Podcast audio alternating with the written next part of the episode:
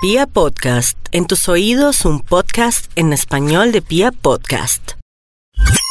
Pia Podcast, en tus oídos un podcast en español de Pia Podcast.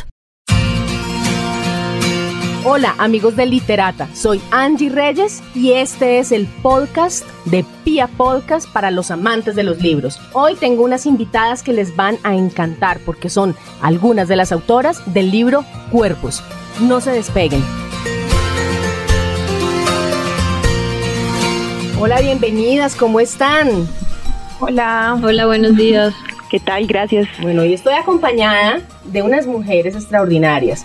Les voy a decir los nombres para que cada una saluden y ustedes van identificando quién es la voz. En primer lugar tenemos aquí a Paula Marulanda, quien es la editora de este libro, Cuerpos.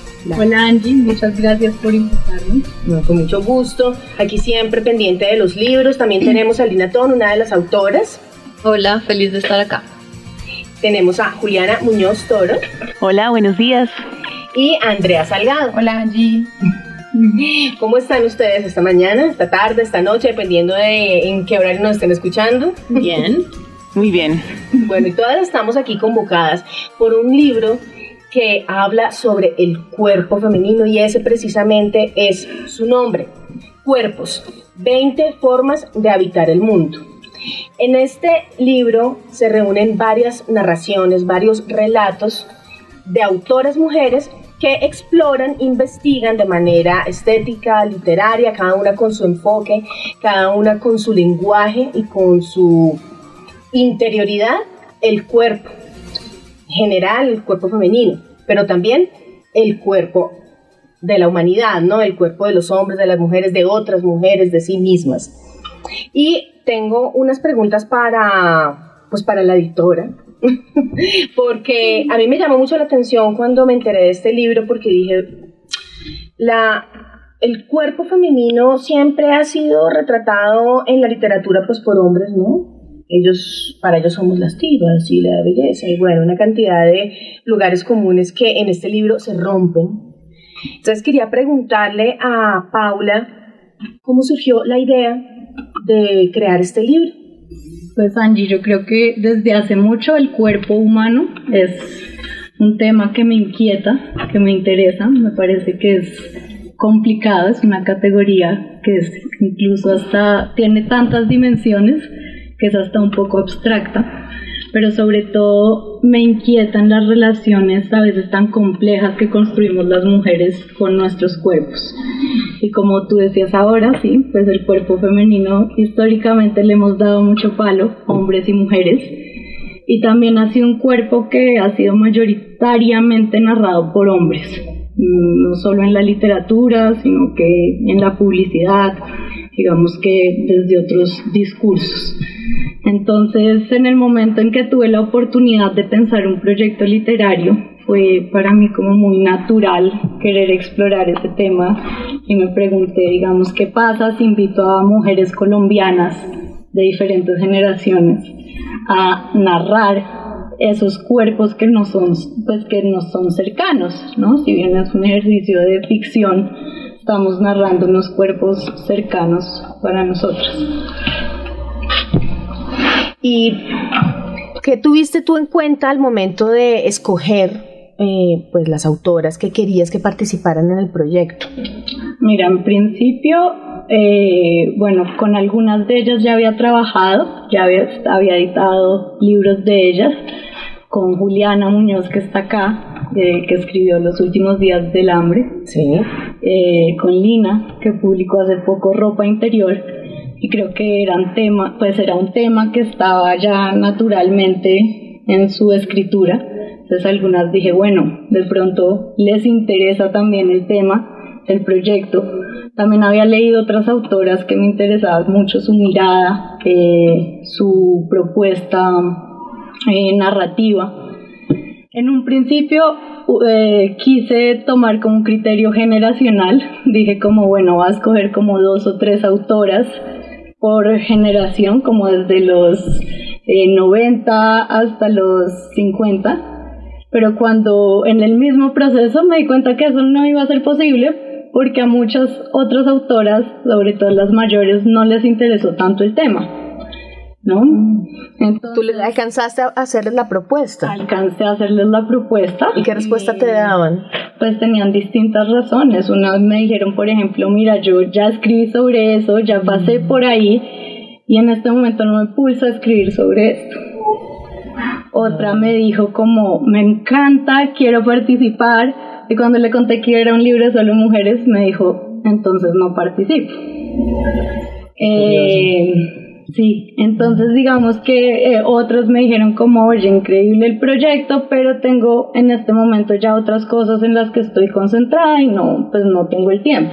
Entonces yo creo que el proyecto fue como tomando su propia ruta, ¿no? Y después dije, ¿qué importa el criterio generacional? O sea, a mí lo que me importa es que haya autoras interesadas en compartir su mirada del cuerpo y que, que quieran hacer parte del proyecto y que sí.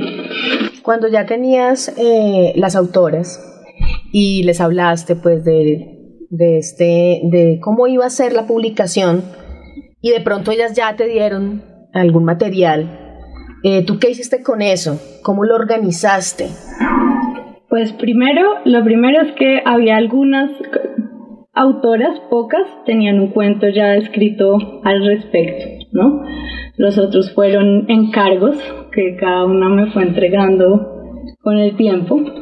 Ya primero tuve 13 autoras solamente y tenía unos relatos que me encantaban, eh, increíbles, pero cuando empecé a ordenar, ya estaba casi, yo ya dije como, bueno, ya estoy finalizando el libro, solo me falta ordenarlo, terminar de dar unas puntadas y está. Pero cuando lo empecé a ordenar, me di cuenta de que aún sentía que me faltaban otras voces como distintas, como unas voces a veces eh, sí más disruptivas, quería más contraste. Entonces justamente ahí apareció Andrea y le comenté eso a Andrea, ¿no?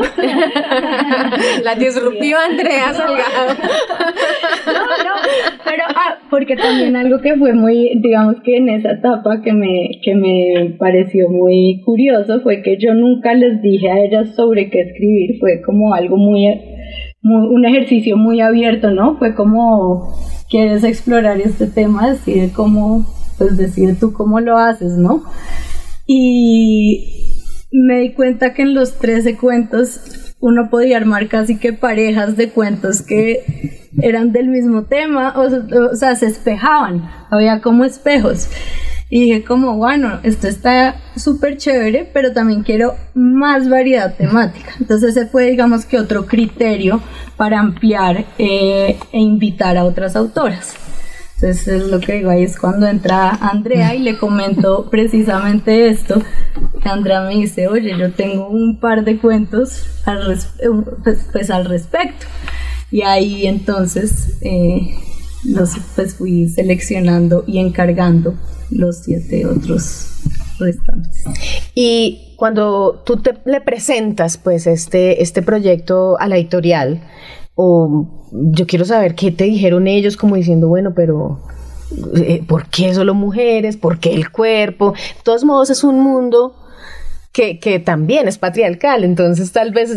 Pero yo no creo que sea tan difícil, o sea, no para ¿Cómo fue tu proceso? digamos fue que hacer esta propuesta en términos de la escritura de las mujeres no fue difícil porque ah, no nos digamos mentiras, es un libro que entra dentro de unas lógicas del mercado. Claro, ¿no? Obviamente. O sea, ahora estamos con el tema de visibilicemos escritura de mujeres. Hace unos años de haber sido claro, hace unos años de más difícil. Ahora me fue más difícil por el tema de que fueran cuentos, que es ah, algo a lo que le temen las editoriales. Claro, mm. porque las editoriales, digamos que el cuento es un, un género que se lee menos que la novela o, pues yo no sé, yo creo que eso se está revirtiendo un poco, no sé si me equivoco, o ahí va. Sí, yo creo que incluso lo, lo complicado, porque en realidad yo creo que hace parte de la agenda de todo el mundo publicar mujeres en este momento. O sea, lo complicado. Es un buen momento. Es, es, un buen momento, pero en realidad lo complicado es pensar que eso que está ahí no termine cumpliendo unos modelos y unas, como unas ideas muy concretas, como Eso es lo complejo, me parece, ¿no? O sea, como las expectativas que ellos tenían Pues de, de la escritura. pienso un poco en el caso, por ejemplo, de Chimamanda, ¿no? Entonces a mí Chimamanda me encantó al inicio, pero luego entonces eh, yo creo que Chimamanda pasó a cumplir como un modelo muy neoliberal de lo que se considera el feminismo, ¿no? y lo que debe ser la, la- la y lo, literatura femenina. y lo que debe ser la literatura femenina y que responde para un mercado que es finalmente mercado blanco que quiere un poco lavar sus culpas, ¿no? También con ese tipo de libros. Entonces yo creo que esa es la dificultad, eh, porque pues el espacio está para que las mujeres publiquen, hace parte de una de todo un mercado, pero pues el problema es que eso en realidad sea auténtico y que en realidad esté eh, contando algo que aporte, digamos, en la lucha feminista. Y no sea solamente Sí. para un target y rellenar y vender, ¿no? Sí. Porque pues claro, todos queremos vender porque pues o sea, vivimos en un mundo capitalista, pero también hay una, una visión del arte que se quiere dar a través de la... que de se la regulariza. Exacto. Sí. Exactamente. Y este libro, este libro yo creo que lo consigue, yo está muy muy fresquito porque lo he estado leyendo esta semana con juicio y cuando lo leía pensaba en la forma como se concibe el cuerpo femenino, eh, no solamente de las distintas miradas de las autoras, sino desde la sociedad. ¿Cierto? Porque ahí hay un señalamiento, hay un extrañamiento y hay pues unas eh, preformas y unos prejuicios. Entonces, esta pregunta es para todas. Quiero que la respondamos de pronto en el orden que quieran, tal vez, en el orden que quiera Lina, empezando. Eh, cuando a ti te llega esta posibilidad de participar, ¿tú tenías el cuento ya escrito o lo...? Sí. Ah, ok, perfecto. Sí. Entonces, O sea, yo, yo, a ver, yo tomé un, un eh, diplomado de escritura creativa eh, en el Instituto Caro y Cuervo. Y en una de las clases eh, hicimos un ejercicio sobre escribir desde la oralidad. Eh, nos- los profesores nos estaban como eh, enseñando sobre la importancia o cómo, o cómo escribir desde, desde la manera de hablar de cierta región o de ciertas personas o de cierta población, no sé. Entonces, pues como yo he tenido, como siempre, pues mucho contacto con la costa caribe porque pues mi familia es muy costeña por lado y lado, yo decidí hacer este ejercicio eh, de escribir desde una voz que fuera costeña, de pronto. Eh, y eh, lo escribí en segunda persona. Entonces eso, eso es una voz que siempre te, te está hablando, realmente es la voz en la cabeza de, de una mujer que le habla a ella misma, ¿no? Eh, y yo este cuento ya lo tenía escrito, eh, obviamente pues en una versión pues para, para una clase de un diplomado, ¿no? trabajaste nuevamente. Entonces lo que hicimos, eh, yo se lo mostré a, a Paula eh, y lo que hicimos, pues a ella le gustó, me dijo, me dijo, pues vamos a incluirlo en, en la compilación. Entonces eh, le, le empezamos a trabajar ya con miras a que pudiera eh, encajar con el objetivo del libro, digamos, como, como funcionar de- con, con los otros eh, relatos del libro. Eh, entonces le estuvimos trabajando a unas cuantas versiones más hasta que llegamos a una que pues a las dos nos, nos parecía muy satisfactoria y, y así quedó el, el cuento. Mi cuento se llama Pink Lady. Sí, es, el cuento eh, básicamente habla sobre una despedida soltera. Entonces es súper eh, lleno de humor. A mí, me, la verdad, yo me reí muchísimo mientras lo leía eh, y quería pues preguntar acerca de cuál es la relación que ves tú entre ese odio y esa envidia que manejamos generalmente, o qué es el estereotipo que se maneja generalmente en el cuerpo femenino, ¿no? Ujú. Eso que siempre dicen que no, que las mujeres ya re duro, bueno, una cantidad de cosas, y que, y que se, se trata en el, en el cuento, en el cuento tuyo. Sí, bueno, la, la protagonista del cuento es una chica que no está definitivamente no está a gusto con, con, su cuerpo y siempre se ha sentido incómoda con una parte de su cuerpo que es más o menos como del ombligo para abajo. Eh, o sea, ella siempre está luchando como con esa... Soy yo. Esas caderas grandes, como con esa, esa lonjita además que tiene, esa llantica que tiene y ella se está vistiendo para ir a la, a la despedida soltera de su prima, que es una flaca sin esfuerzo, o sea, es, la flaca que puede comer lo que quiera, digamos como el ideal, ¿no? Que tiene ella en la cabeza como de quisiera ser como mi prima que puede comer lo que quiera y no se atormenta, que no siente ansiedad por su cuerpo, que pareciera eh, vivir como muy en armonía con su cuerpo y todo eso le genera a ella eh, pues envidia, pero es, es, siempre una envidia como, como que va en contravía del gran amor que ella le tiene a su prima y ese es como el dilema del cuento, ¿no? Es como yo quiero tanto a mi prima, he crecido con ella, pero a la vez le tengo tanta envidia, ¿no? Quisiera ser como ella, quisiera tener lo que ella tiene y yo no tengo. Eh, entonces es esta voz en la cabeza que siempre es castigadora, que es, es el gran juez, ¿no? Que pues muchas mujeres tenemos eh, esa voz que siempre nos está juzgando y nos está diciendo, uy, pero ¿por qué te vas a poner eso si se te ve mal? A veces tiene el acento de la mamá de uno. Casi siempre. Casi y siempre. La y la voz. Eh, viene creo que muy de ahí. Eh, porque pues supongo que una mamá siempre quiere como que su hija sea perfecta y, y, que su y que se vea divina siempre y que tenga el cuerpazo espectacular, pero pues digamos que pues en la realidad eh, eso no, pues los sueños de las madres son eso, ¿no? Como son los sueños. Entonces, eh, el tema de la envidia es eso, es un gran dilema, es, es, una, un encontrón de sentimientos, porque pues es, eh, ah, bueno, y, también pues todo alimentado por el mundo en el que vivimos, ¿no? El mundo de los hombres en el que pues el cuerpo femenino está al servicio de eh, el sexo, eh, el conseguir pareja como el fin último de, ¿no? Eh, como la, la, la, Las la realización. No consiguen trabajo de marido. Exacto. Exacto. Es el afán de la protagonista por te vas a quedar sola, ya se te está pasando el tiempo de casarte, se te está haciendo tarde y tu cuerpo no te está ayudando. Entonces, bueno, es, es más o menos así como funciona en el cuento. Bueno, pasemos a Juliana.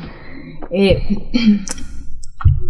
cuando yo leí tu cuento, bueno, este, también vamos a hacer una, un pequeño, un pequeño sin hacer ninguna revelación.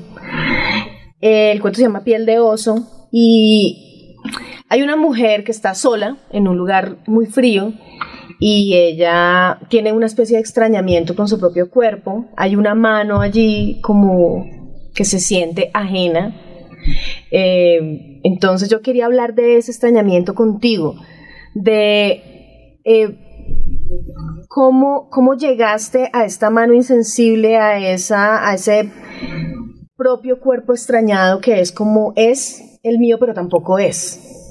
Sí, ese extrañamiento tiene que ver con extrañarse en un lugar que no es la casa, no es su país, no está su familia, no está la gente que conoce, sino que hay una cantidad de desconocidos que además no puede tocar porque está mal visto, no puede como tener una, como un acercamiento em, cordial con alguien, como a estrecharle la mano a alguien, digamos, porque no, no, no, no es algo que, se use.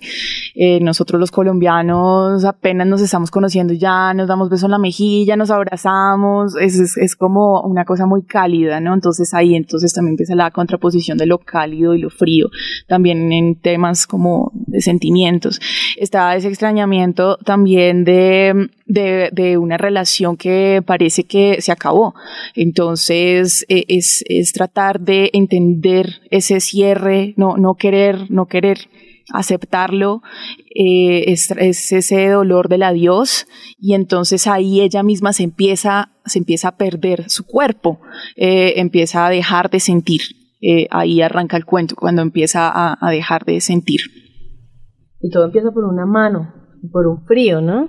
Eso es bien interesante, a mí me llamó muchísimo la atención porque eh, si alguno de nosotros ha tenido alguna parte del cuerpo insensible, en algún momento, a mí me pasa con una parte de la cara, eh, yo me toco acá y yo esta parte no la siento, yo tengo un, un- un problema ahí, entonces... Te está señalando la mandíbula, porque no nos están viendo, entonces yo Es te, verdad, yo te, es verdad, gracias. yo te voy a representar. Gracias. Sí, sí. Me estoy señalando la mandíbula. Es más, más específicamente, derecha. Exactamente. Entonces, yo me imaginaba en tu cuento esa acción, ¿no? De ella con esa mano que no siente tocándose su cuerpo y veo ahí lo que decías de la de esa relación entre la, la soledad y la necesidad de contacto. Es decir, el ser humano sigue siendo un miquito que quiere que le saquen los piojitos y las pulgas, y entonces eh, quería que eh, profundizaras un poco eh, sobre, sobre esa relación y cómo llegaste a, través de, la, de las palabras y de la estética a retratar, no, no retratar, no, a, a investigarla en tu texto. Yo pienso que uno suele pensar en algún momento que uno no se basta a sí mismo, que uno necesita a otras personas, al otro específicamente, a, a ese hombre, a esa mujer que se fue. Eh, entonces, eh, esta mujer empieza con lo que dices, esta mano muy fría, que, que es lo primero que se le enfría a uno cuando está en un invierno, tiene los dedos absolutamente congelados y dejas de sentir, como literalmente. Eh, y además a uno se le pierden muy fácil los guantes. Es como, porque pues no sé, o yo soy muy torpe, entonces yo era como siempre el celular, el guante, y entonces le pierden a uno. Y uno ve en la calle como guantes solitarios colgados en las rejas, eh, que me parece una cosa también muy loca. Y a ella se le pierde un guante, deja de sentir, eh, y y, es- y esto en últimas representa eso, ese pensamiento primero, es no, no me basto a mí misma, necesito otro que me toque. Eh, creo que también lo que, lo que quería trabajar era, era decir, bueno, ¿y qué pasa si uno sí se toca? ¿Qué pasa si uno sí se basta? ¿Qué pasa si uno se abraza a sí mismo? ¿Qué pasa si uno se mira al espejo y, y- y uno se gusta y no necesita otros ojos y no necesita otro, otra mano? Por lo menos para salvarse, por lo menos para salir de la inmundicia. Obviamente uno, si le gusta, está rico, está bien, perfecto. Uno es un ser social, uno le gusta amar. Es gregario. Ah, sí, pero, pero, pero, pero, pues por lo menos sácate de, de, de- de esa, de, de ese mal momento a ti mismo y, y creo que uno sí se puede salvar. Muchas gracias. Uno se puede salvar. Qué, qué final tan, tan esperanzador. Moraleja, no, no, mentiras, no, no pretendo dejar moralejas. Ahora, además, el, el- el cuento no la deja, tranquilos, o sea, no, el, el cuento te deja inquieto, que es es súper interesante. Ahora, hay una pregunta para Andrea Salgado y es la siguiente. El cuento de Andrea se llama La llegada de Miss Piggy Vaquera, así que desde el- la entrada uno ya tiene una sonrisa en el rostro. Sí, uno dice como aquí, aquí me van a, aquí me van a hacer reír. Y efectivamente fue lo que sucedió. Yo, yo me reí muchísimo. Pero entiendo que el trabajo del humor y, y la, y, y la ironía fue muy sutil porque no, no era un chiste, no era, era una cosa muy sutil. Y yo quería preguntarte. ¿Cómo trabajaste ese, ese, esa ironía sutil y ese humor en este texto? Yo no sé. Em, la verdad es que yo cuando la gente me lee, lo primero que le pregunto cuando me dicen, ay, leí tu libro, le, le pregunto, ¿te reíste? No sé. Creo que es algo que, que ocurre como, como naturalmente. O sea, como el humor es algo que, que yo creo que uno no trabaja así como súper consciente, sino que se da en el momento de la escritura.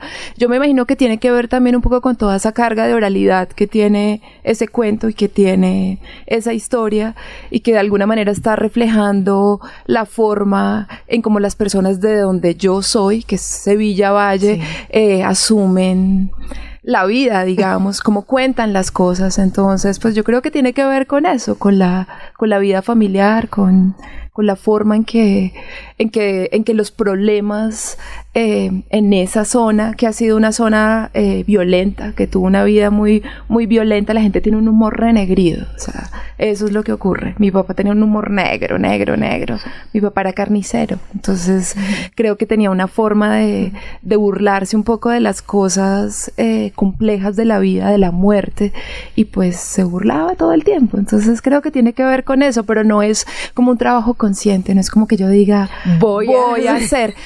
Eh, amo, amo escritores que me hacen reír, que son muy pocos, si ustedes lo piensan. O sea, uno va a buscar cuáles son los escritores que lo hacen reír y cuando descubrí, por ejemplo, a Cor Vonnegut, que siempre he amado a Cor Vonnegut, pues lo amé precisamente por eso, porque te hace reír todo el tiempo, por esa ironía, por ese sarcasmo, por esa sátira constante. A mí me gustan los textos satíricos, me encantan los ensayos satíricos.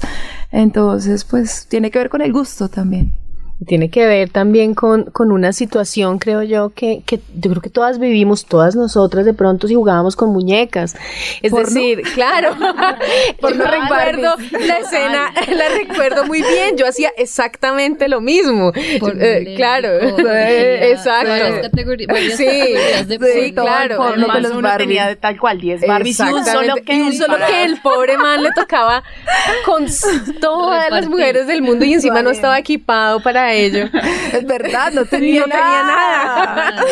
Un medio bultico ahí que se insinuaba. Sí, pobrecito. O sea, sí, qué pecado. Qué pecado, pobre Ken. Tuve, nunca tuve Ken. No, yo no, sé, las yo tampoco. No, le pues, compraban De eso es el no. cuento. De eso es el cuento, efectivamente, claro, pero ¿por qué no le compraban a uno el Ken? Era como que... Yo tenía una razón, y creo que es la que está ahí en el cuento, y es que en los ochentas, eh, Ken todavía no venía con pelo de plástico, sino que venía con pelo como de Barbie. Y entonces lo que pasaba con Ken era que después de una semana estaba despelucado, horroroso. Entonces, pues, mi mamá en realidad me decía que para que iba a comprar un Ken si se iba a poner feo en cuestión de unos pocos días. Toda una lección sobre para mi sobre vida estética. futura. o sea, de aquí en adelante toca eh, sí, eh, Es buscar- mejor que te quedes con las Barbies. Es mejor que es con las Barbies. Sí, y, y de pronto una lectora desprevenida dirá, bueno, Sí. ok. No, y también las Barbies eran caras. Entonces, Las Barbies pues, eran en caras. mi caso, como que yo podía, eh, digamos, juntar varias Barbies en un periodo muy largo de tiempo. Claro. Y pues siempre que podía escoger, escogiera una Barbie y no un Ken, porque decía, Claro. pues, siento que... Además, no la sé, ropa aburrida, el sí, como No, y tienes que, que tener mucha plata para tener un Ken entonces. Quería vestir claro. a la Barbie, cambiarle, peinarla, al, al que no se le podía hacer tanta cosa, entonces como que, pues si, si tenía pocas oportunidades para comprar una Barbie, pues prefería una Barbie que un Ken. Sí. Y todos los Fíjate. objetos que vendían era para la Barbie. O sea, de hecho, Sí. yo tuve un carro en el que solo cabía la Barbie porque el tren que era no, muy que- caderón. No sé, el caballo igual. La piscina de la Barbie, Es que la tina de la Barbie, la- el perro de la Barbie, la las amigas que de la Barbie. mueve. La Barbie nos rayó la cabeza a todas. El Ken era un compañero obsoleto. Sí, sí. Es verdad, eso dice mucho. Sí, yo creo que hay que quitarle la crítica a la Barbie como una cosa que enseña a las niñas a, no sé, a vivir ordenadamente dentro de una estructura patriarcal. Si lo pensamos, hemos llegado a una conclusión muy importante. No era tan mala la No, no, que era la Barbie independiente pasándola súper bien y un Ken por allá que a veces aparecía Sí, cuando existía una necesidad Él solo manejaba el Jeep. específica. Y eso. Y no más. Ay, qué bueno. Bueno, vamos a seguir con otra pregunta para Lina. Entonces, esta mm, es una pregunta que tiene que ver con lo que estamos hablando precisamente de la Barbie y del estereotipo. Sí. Entonces nos cae como anillo al dedo. Y es, em, ¿qué opinas? Eso sí, como, como escritora, pero también como, como mujer, pues antes que, que nada, de la forma como el cuerpo femenino pues es tratado, precisamente, pero en cuanto a una belleza estereotipada, precisamente la Barbie, pero no solamente la Barbie, sino todas esas bellezas estereotipadas que, que son yugos. Sí. Pues yo lo he sufrido una y otra vez durante toda mi vida, o sea, y más ahora que estoy estoy en periodo de posparto. Entonces la relación con mi cuerpo ha estado complicada precisamente porque pues entender mi cuerpo como alejado de ese estereotipo pues es ha sido difícil para mí, ¿no? Entonces eh, pues sí, o sea, yo me declaro como un poco presa de, del estereotipo porque pues así crecí y realmente no desear, para mí, para mí no desear ser eh, delgada o, no- o dejar de aceptarme tal cual, pues es difícil, no voy a decir que es fácil. Sea, estoy tratando, siempre estoy intentándolo, pero no voy a decir que es fácil. y ahorita en el posparto pues el cuerpo cambia muchísimo. Y aunque pues me ha ido bien con digamos la bajada de peso y todo eso estás flaquísima. por la lactancia. Es que parece que acabas de tener un bebé. La lactancia materna se lleva todo y un poquito más. Es como ya ya déjame algo eh, pues digamos que la piel cambia la, hay flacidez en las partes que antes no había y pues entiendo que todo va como como eh, sanando y como volviendo a su lugar poco a poco, muy lentamente, pero también pues es este tema de, tener esa paciencia, ¿no? Uno, eh, la paciencia con el propio cuerpo pues siempre es como muy corta y uno no se da tregua, ¿no? Sí. Entonces, eh, pues los estereotipos siempre me han hecho como sufrir un poco. digamos también con el tema de las canas, también es un tema para mí porque yo soy una mujer pues de 35 años que tiene muchas canas tengo mucho pelo blanco ya, entonces eh, pues ha sido todo un dilema en mi vida como qué hago, me las, me las pinto o me las dejo. Eh, de hecho pues en mi libro hay también un, cuento sobre eso. Y, y, pues para mí no es una relación fácil tampoco, o sea, yo no, no soy la persona que sale a decir, hay que llevar las canas con orgullo, vamos, chicas, déjense las canas. Eh, eso es lo que yo quisiera, pero hay días que realmente me despierto y digo, ah, quisiera no tener tantas canas. Entonces sí, es, es como un ir y venir, es, es una relación compleja con el propio cuerpo, como de lo que uno quisiera, yo quisiera eh, aceptarme como soy, quisiera que no me importara tanto lo que los demás dicen de mí, pero pues gracias al mundo en el que he crecido y como pues he sido educada, es un proceso difícil. Pero no te pasa que eso justamente genera más culpabilidad el saberse consciente de que uno no debería estar preocupado por esos estereotipos, ¿no? Uno es como, ¿por qué carajo sigo pensando que tengo que, que tengo que ser así? Exacto. Sí, claro. Por supuesto, sí, es como se pone uno bravo porque no está flaco, pero también se pone uno bravo porque por pensar, no debería pensar en estar flaco. Entonces es como por todo lado, es como es un bombardeo sí, constante. Es un bombardeo. Sí. Eh, y yo le quiero preguntar a Juliana, eh, ¿cuál fue el reto principal que has tenido tú como escritora al abordar un tema eh, tan íntimo como el que estamos viendo acá, que nos toca y que, y que nos subyuga de alguna manera constantemente, como el cuerpo? El reto cambia según el texto. De hecho, ahora que estamos hablando de este tema, el, el, reto es similar, eh, por ejemplo, en los últimos días del hambre, porque, porque habla de toda esa culpabilidad, porque habla de un cuerpo inalcanzable y, una enfermedad que se genera con la comida eh, por, por, estar como buscando eso de la manera menos apropiada pues que, que, es. Eh, entonces creo que pues un reto muy complicado es a partir de la experiencia propia y es decir, bueno, yo he sentido esto, yo he pasado por esto, asimismo seguramente otros lectores y lectoras van a sentirse identificados, pero ahora también tengo que salirme de ahí para verlo, verlo distinto, eh, llenarlo con otros referentes, con otros puntos de vista, o sea, ampliarlo estéticamente y narrativamente para que no sea solo mi historia, lo cerrado de mi historia, sino sino cómo puedo, cómo puedo ampliar, ampliar esto, puedo ampliar este mismo desespero o, las salidas que va a encontrar la, protagonista. Entonces es ese, es, esa doble, es ese doble reto, creo yo. Y para Andrea, mmm, esta pregunta es, bastante íntima. Mm. Eh, dale, tranquila. Pero yo creo que es muy interesante que la toquemos acá también porque lo abordamos ahorita cuando hablábamos de las Barbies y de quedarnos con las Barbies y poner a un lado a los que... Yo quisiera que nos hables sobre eso que se intuye en el texto y es una desventaja de eh, ser homosexual cuando eres mujer frente a ser homosexual cuando eres hombre o bi, pues, porque de todos modos hay como, como, una comprensión hacia los hombres, ¿no?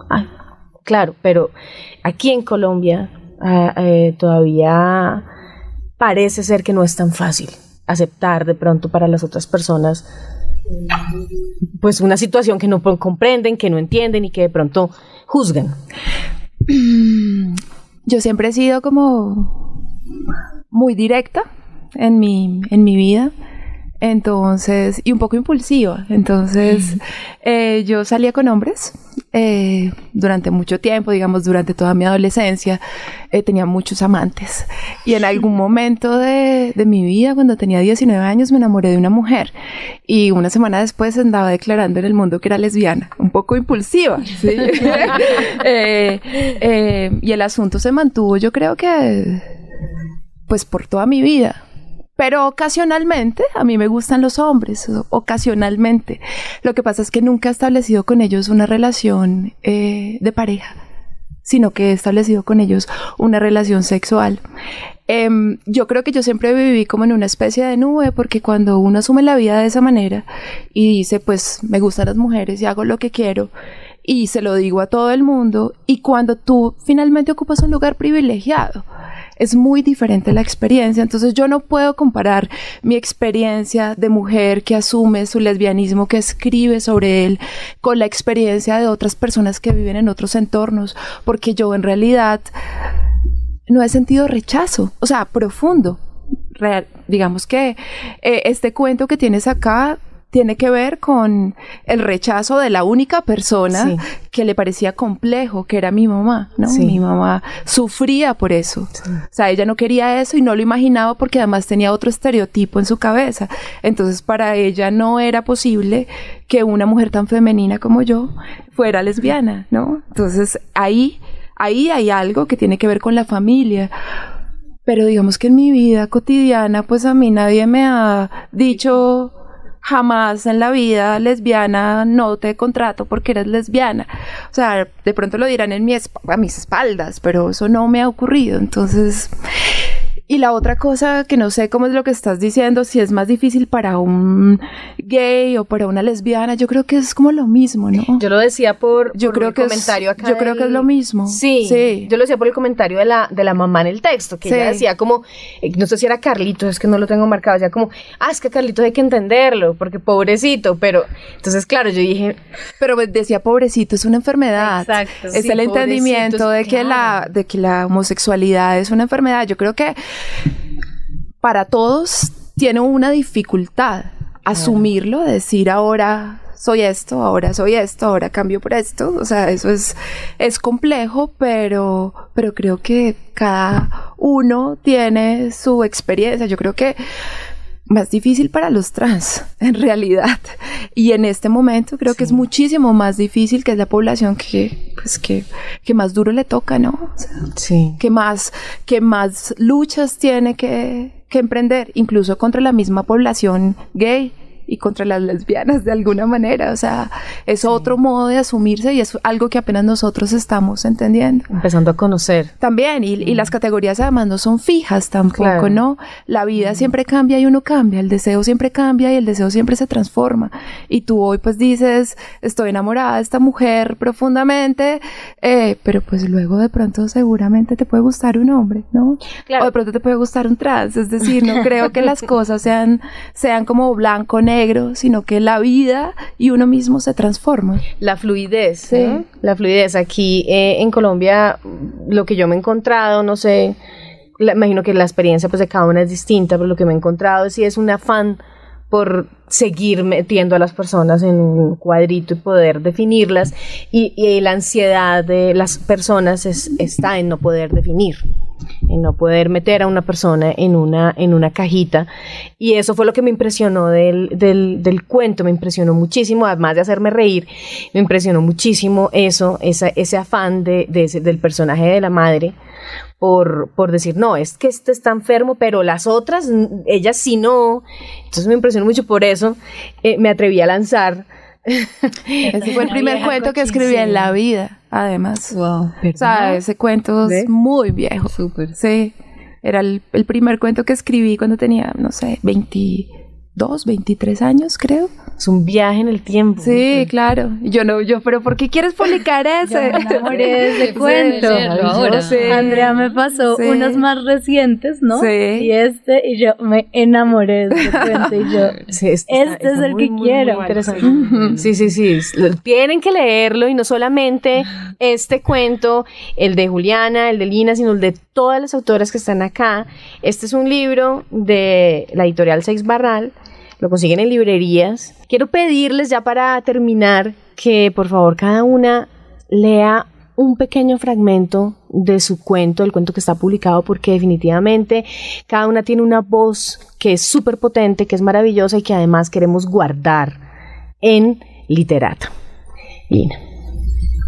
Bueno, entonces, eh, pues les voy a dar un poquito de contexto. Eh, mi personaje llega a, a la despedida soltera y resulta que la actividad sorpresa eh, va a empezar. Entonces dice así. Tú sabías que la actividad sorpresa podía ser algo como esto, pero te aferraste al cariño de infancia que le guardas a tu prima, pendeja, quien te mandó a venir. Ahora tienes que hacer todo lo que la profesora diga. Es una bailarina de tubo que contrataron para el momento cumbre de la despedida. Justo lo que necesitabas, otra flaca sin esfuerzo. Mira, que te arrodilles así y te pases las manos por las piernas asá, porque si un día consigues a un hombre para casarte, vas a tener que bailarle aquí para calentarlo allá.